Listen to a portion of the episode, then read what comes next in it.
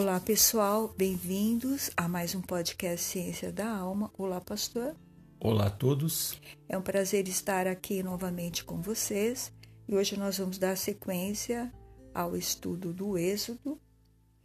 É, nós estamos na sexta praga, não é, pastor? Sexta praga. E a sexta praga está registrada no livro de Êxodo, capítulo 9, do verso 8 ao verso 12. Então disse o Senhor a Moisés e Arão: Apanhai mãos cheias de cinza de forno, e Moisés atire-a para o céu diante de Faraó. Ela se tornará em pó miúdo sobre toda a terra do Egito, e se tornará em tumores que se arrebentem em úlceras nos homens e nos animais por toda a terra do Egito.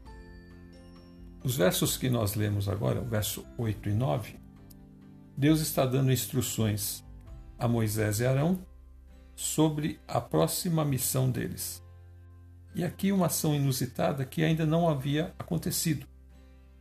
Deus manda eles apanharem cinzas de forno e Moisés vai atirá-las para o céu, para o alto, diante do faraó. E essa cinza vai se transformar em um pó miúdo sobre toda a terra do Egito.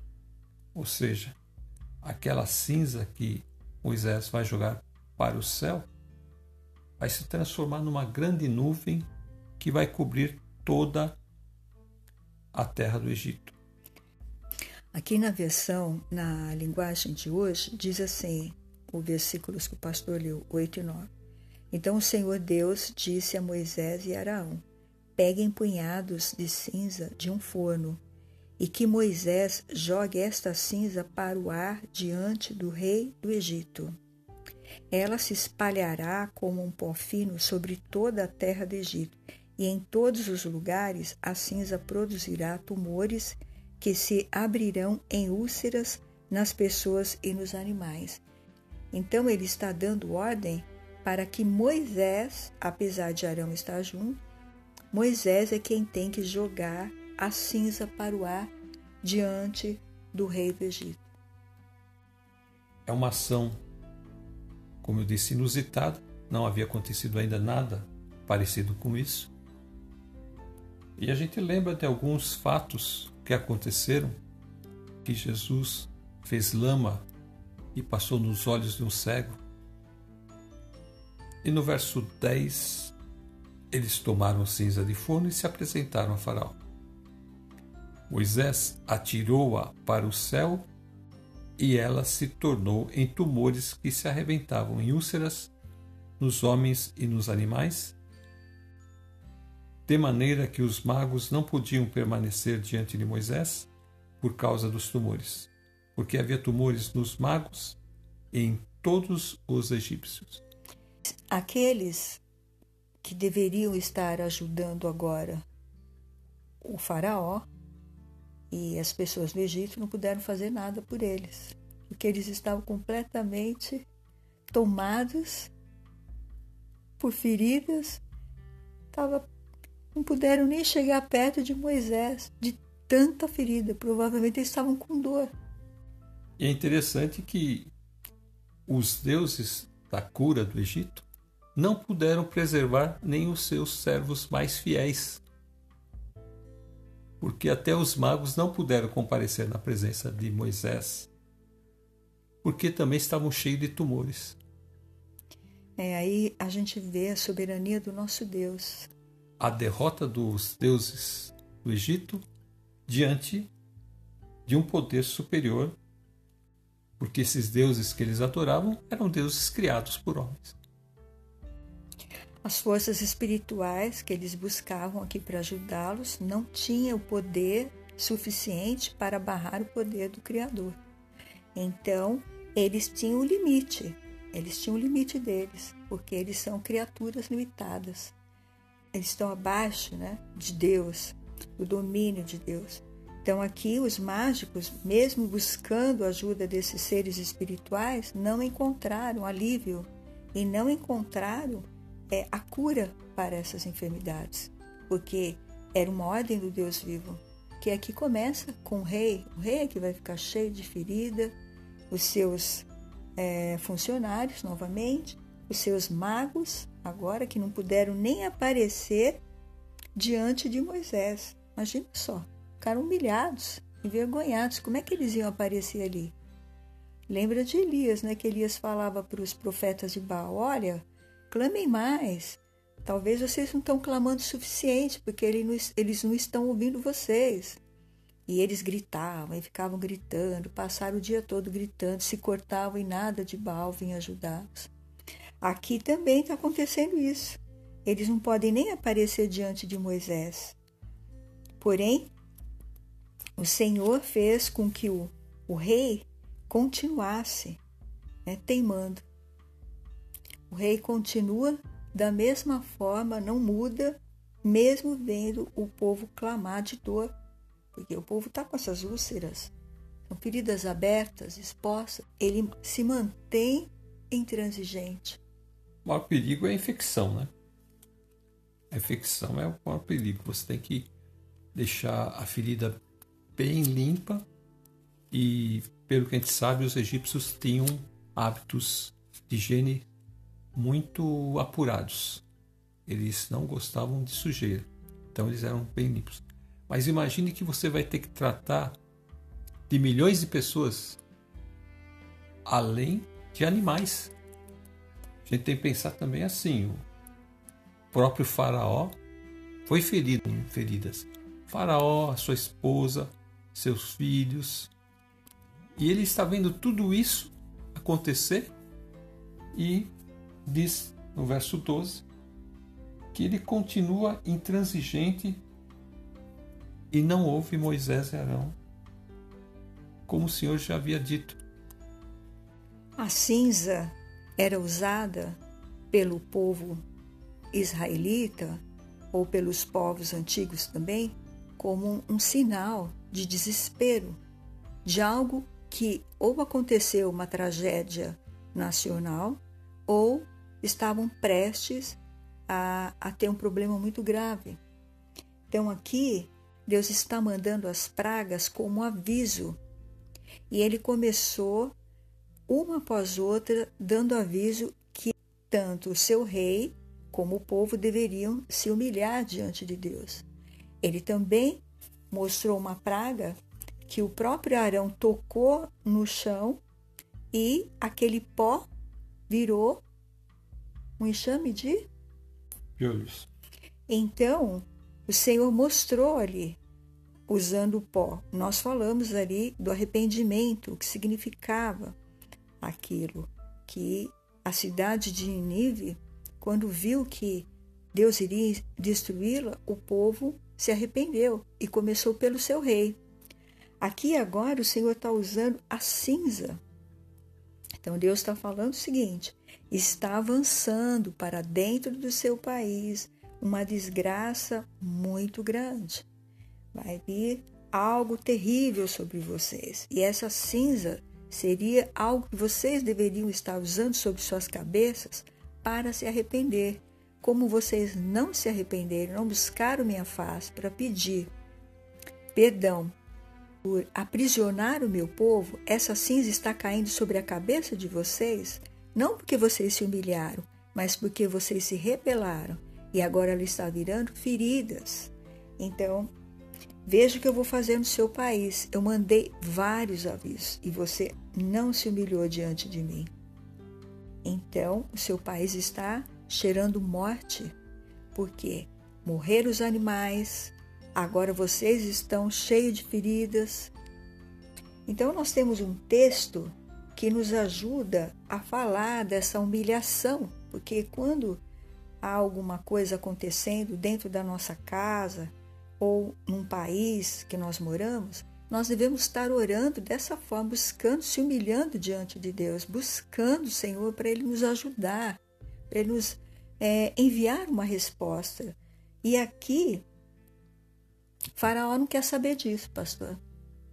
Você vê as decisões que as pessoas tomam na vida, elas vão colher conforme aquilo que elas plantaram. O faraó está plantando desobediência, ele está plantando maldição. O que, que ele vai colher? E ele está colhendo dor e sofrimento e não se humilha. Então a decisão que tomamos, ela precisa ser muito bem pensada e levada à presença de Deus também. Então o Senhor está dizendo para ele: agora, como você não se humilhaste com cinza diante de mim, nem o seu povo, a cinza virá até você e o seu povo, como o Senhor fez. A cinza foi lançada sobre eles, sobre suas cabeças, e ao tocar no corpo deles, eles ficaram infectados com esses tumores. Aqui teve um, uma pessoa também, ela passou por uma grande aflição, essa pessoa. Ela se vestiu de pano de saco e pôs cinza na cabeça. E nós vamos ler a história dele.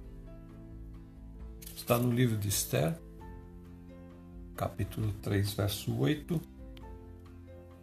Diz: Então Amã disse ao rei Xerxes: Existe certo povo disperso espalhado entre os povos de todas as províncias do teu império, cujos costumes são diferentes dos de todos os outros povos e que não obedecem às leis do rei. Não convém ao rei tolerá-los. Então o rei Xerxes do Império Persa está ouvindo seu braço direito, vamos dizer assim, Ramã, que está relatando a ele sobre um povo que não obedece às leis do rei. E ele então pede que o rei decrete a destruição desse povo. É, tudo acontece aqui, pastor, porque quando a mãe fica nesse lugar de prestígio, com o braço direito do rei, Xerxe, que pode ser também chamado como Assuero, ele quer que todos se dobrem diante dele quando ele passar ou seja, em sinal de reverência. Só que quando ele passa, tem uma pessoa, que é o Mordecai, ele não se dobra. Então as pessoas chegam para o Mordecai e falam: Mas por que, que você não se dobra diante de Amã toda vez que Amã passa? Porque tinha sido ordem do rei. O rei mandou que todas essas pessoas se dobrassem quando Amã passasse. Por quê? Porque era um sinal de respeito. Então, quando perguntaram para Mordecai por que Mordecai não se dobrava, Mordecai falou: porque eu sou judeu. E aí, como a família desse Amã já tinha um problema com os israelitas, ele já criou uma situação para matar todos os judeus. Ele armou um laço para matar todos os judeus um dia só. Então, primeiro ele foi lá e foi falar com o rei. Então ele jogou essa para o rei. E ele falou assim: Olha, ele contou uma historinha, como você leu aí agora, né? Que esse povo estão espalhados por todas as províncias do reino e eles seguem leis diferentes das leis dos outros povos. E o pior, rei, é que eles não obedecem à sua ordem. Por que, que eles não obedecem? Porque Amã queria que Mordecai se dobrasse diante dele e Amã não fez isso. Então ele criou essa situação. No capítulo 4, quando Mordecai sabe que o rei mandou fazer esse decreto e que eles poderiam atacar os judeus nesse dia marcado e destruí-los, que era um dia de morte e destruição, quando Mordecai soube disso, aí no versículo 1, o que, que aconteceu no capítulo 4, pastor?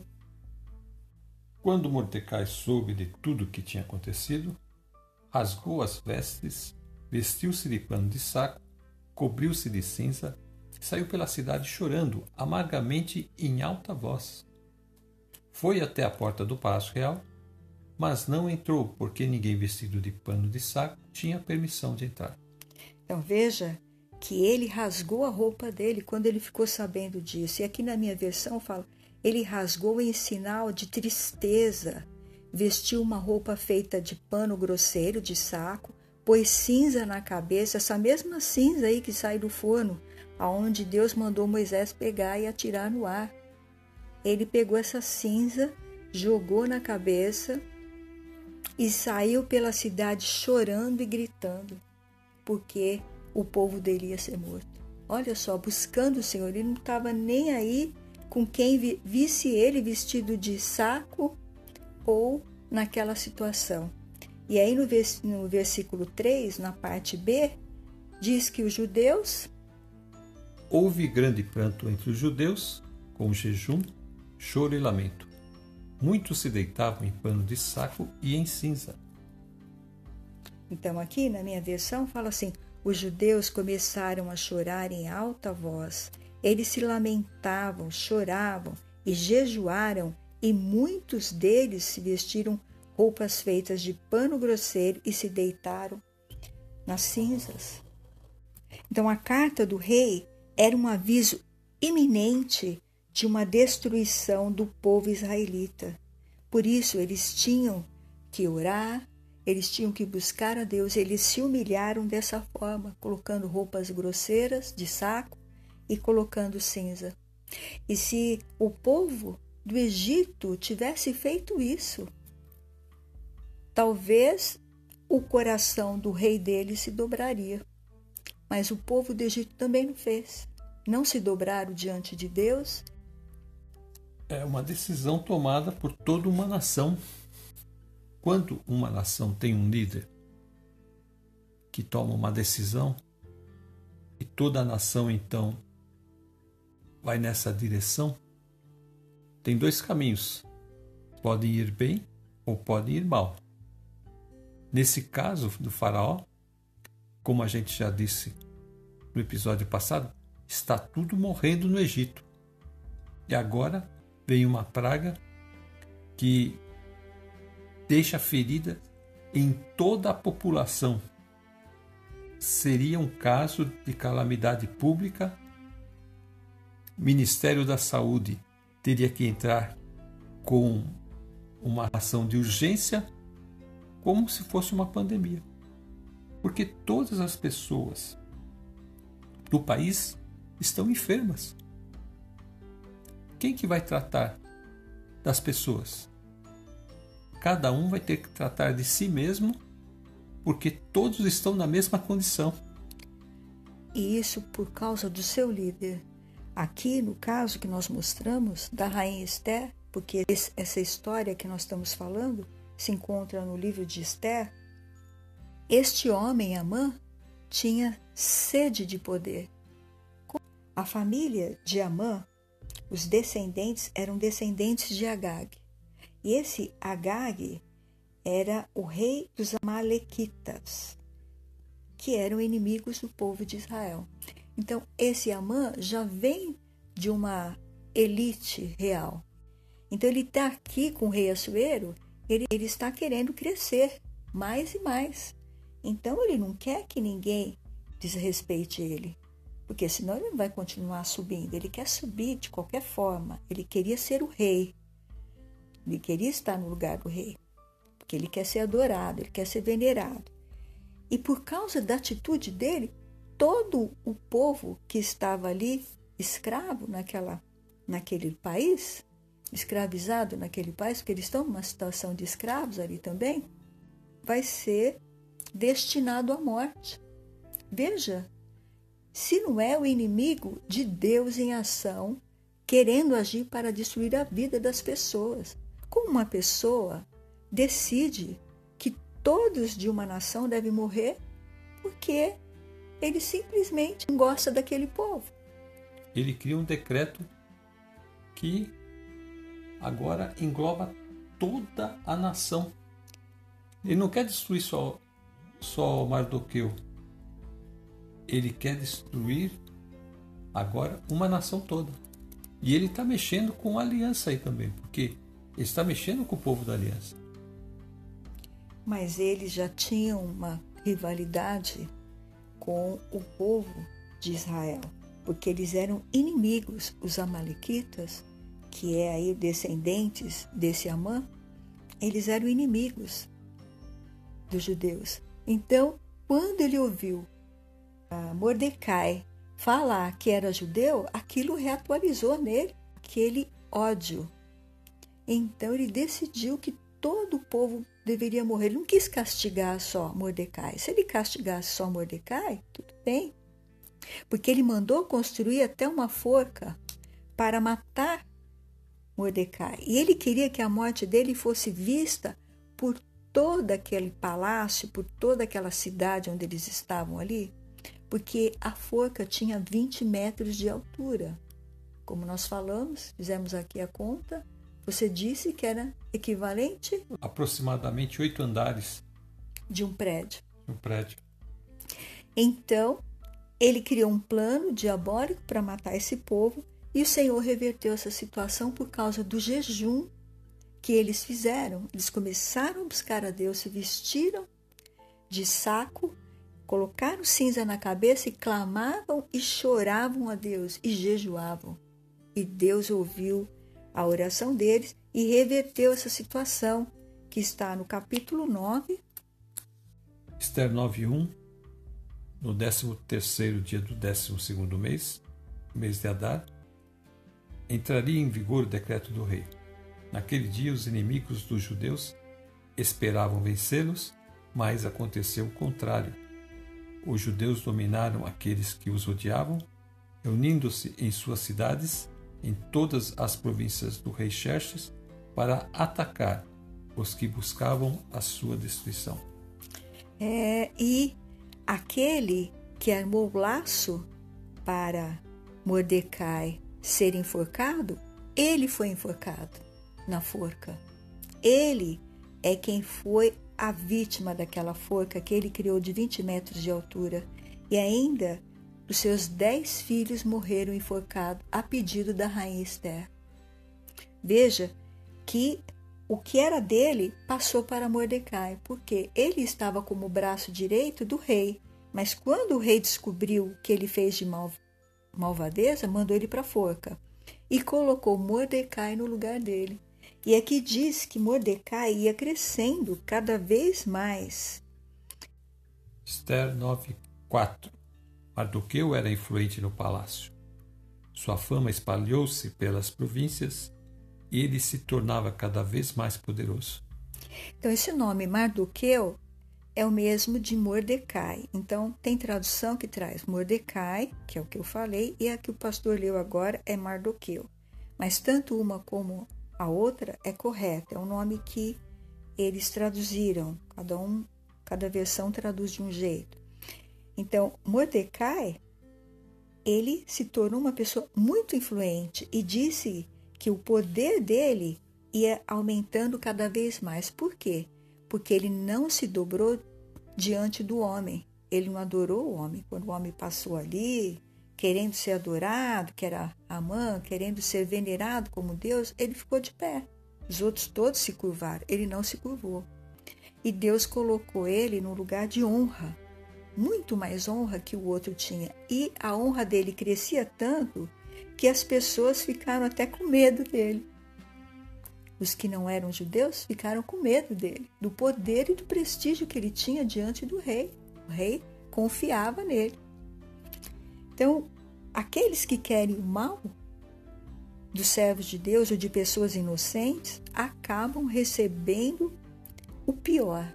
Que nós vimos aqui o pior a gente está vendo o Egito sendo bombardeado por avisos e mais avisos que ele deveria se humilhar com terra, não se humilhou, que foi a praga dos piolhos, deveria se humilhar agora aqui com as cinzas? Porque o Senhor está falando, ah, virá um castigo iminente a todos vocês. Vocês deveriam estar se humilhando com pano de saco e cinza toda a nação. Nem o seu rei e nem vocês fizeram. Nenhum, nenhum deles foram buscar a Deus e clamar e pedir que o Deus dos judeus ajudasse eles. Mas aqui, nesse caso do Faraó, que está impedindo dele tomar essa atitude é que esbarra no orgulho. O Egito é uma nação poderosa, uma nação rica.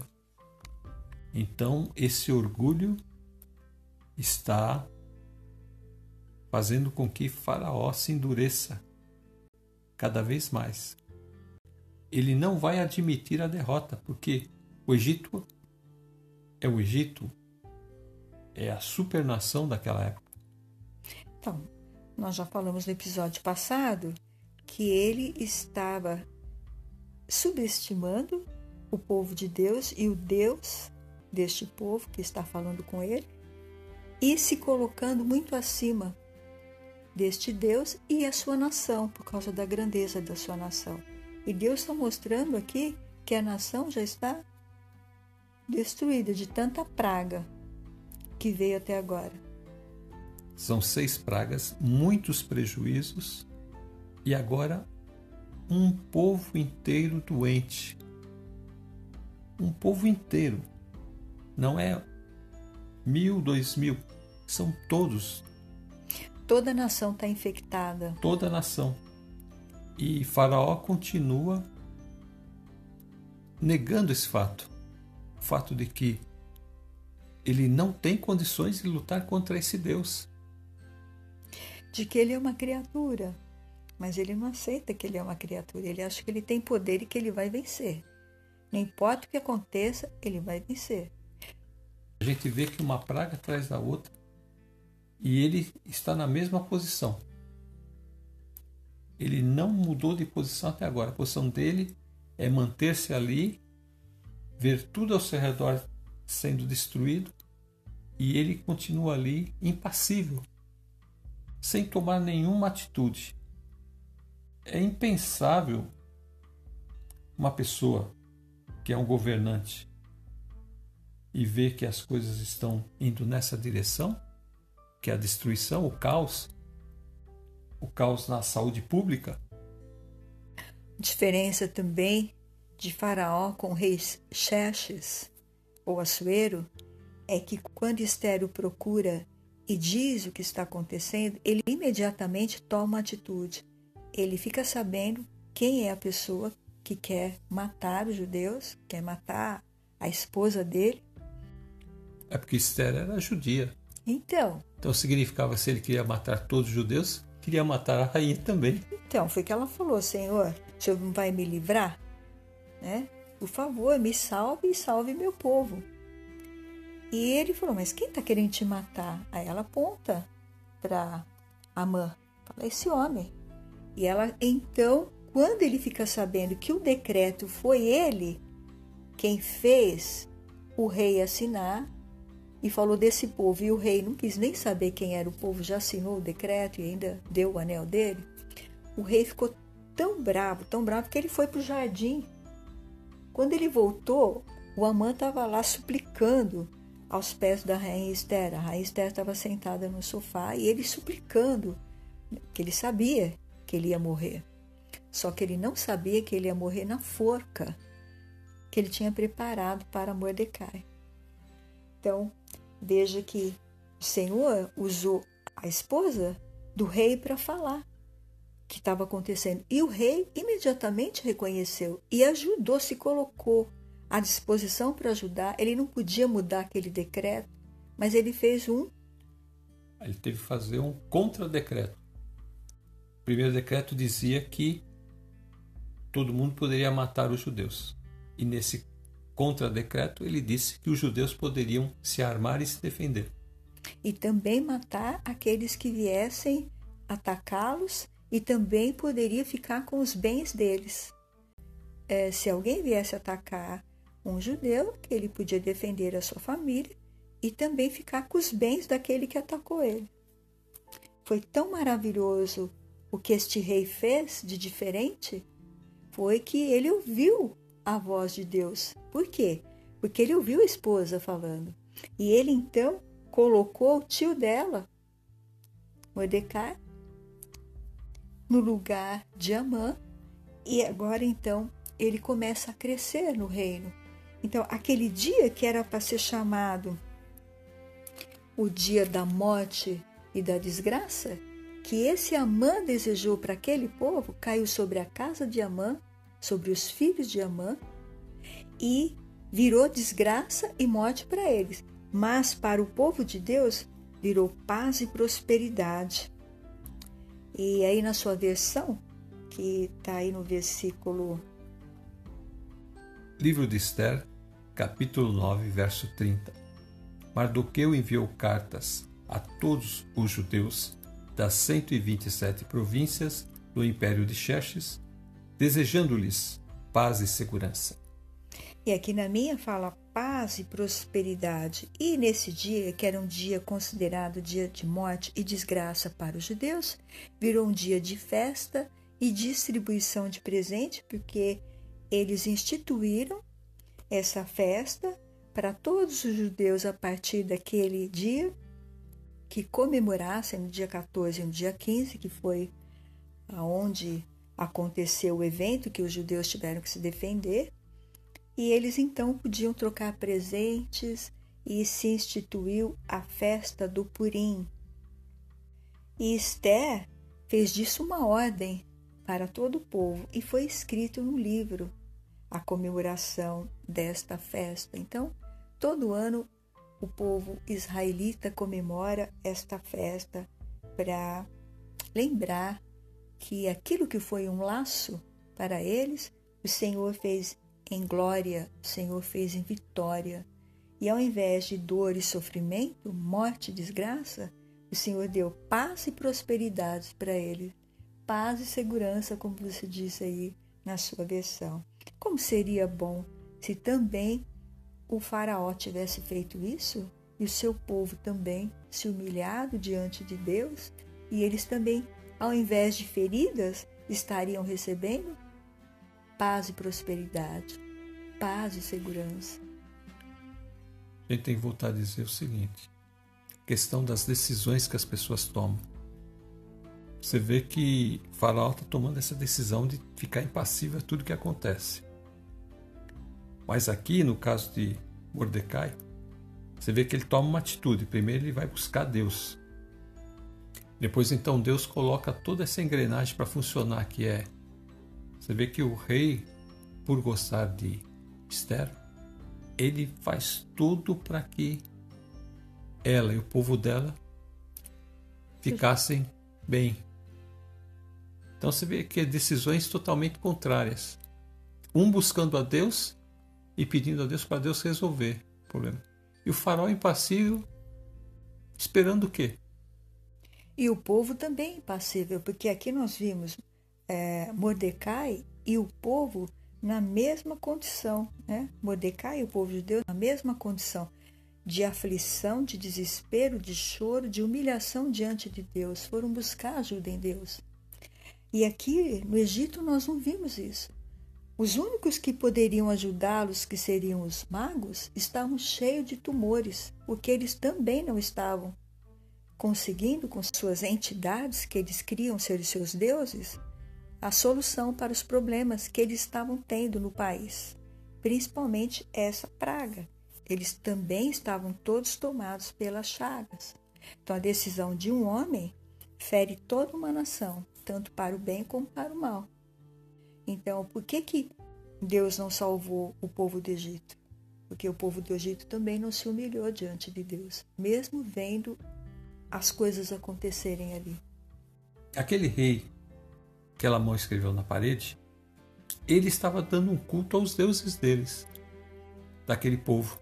Aqui a coisa não está indo bem porque esse povo quer dar culto aos seus deuses, que na verdade são uma construção humana. Mas a prova de que esses deuses nada podem fazer está aqui. O Deus verdadeiro, Criador dos céus e da terra, o Deus vivo ou Deus vivente, ele está mostrando para esse povo. Então, as decisões que as pessoas tomam nesse campo espiritual podem lhe trazer muitos problemas. Aqui o que acontece é o seguinte: Deus se revelou ao Egito. Deus vai até o Egito, se revela como Deus Todo-Poderoso. Então, se esse governante recebesse esse Deus como Deus verdadeiro, ele ia se inclinar, como o rei de Ninive fez, e todo o povo também, através do rei, se inclinaria. Como este rei não se inclinou, todo o povo também não se inclinou. É muito mais fácil você manter o que você já conhece. O povo também, ao ver as coisas acontecendo, deveriam falar: olha, nós vamos ficar com esse Deus que está usando Moisés. Por quê? Porque o Deus dele é mais poderoso que o nosso Deus aqui porque os nossos magos, os nossos feiticeiros não estão conseguindo parar o que ele está fazendo. Então nós vamos ficar com ele. Era isso que eles deviam falar. Nós queremos esse Deus. E esta é a lógica. Muitas pessoas, quando o evangelho de poder lhes é apresentado, e eles percebem que o Deus deles nada é, eles se convertem ao cristianismo. Por quê? Eles começam a entender que o Deus verdadeiro, o Deus que tem poder sobre as nossas vidas e os nossos caminhos, é o Senhor, Deus, Pai do nosso Senhor Jesus Cristo. Tem testemunho de pessoas que tiveram um encontro com Deus e perceberam então que esse era o Deus verdadeiro, deixaram aqueles deuses que eram deuses feitos por mão de homens. Quando Israel servia o Senhor, buscava o Senhor, dava tudo certo. Quando Israel se voltava para os ídolos, dava tudo errado. Então o que a gente está percebendo é isso. Existe só um caminho para o homem: buscar a Deus, Pai do nosso Senhor Jesus Cristo. Não há outro caminho. Amém. Vamos encerrar? Amém. É uma hora? Amém.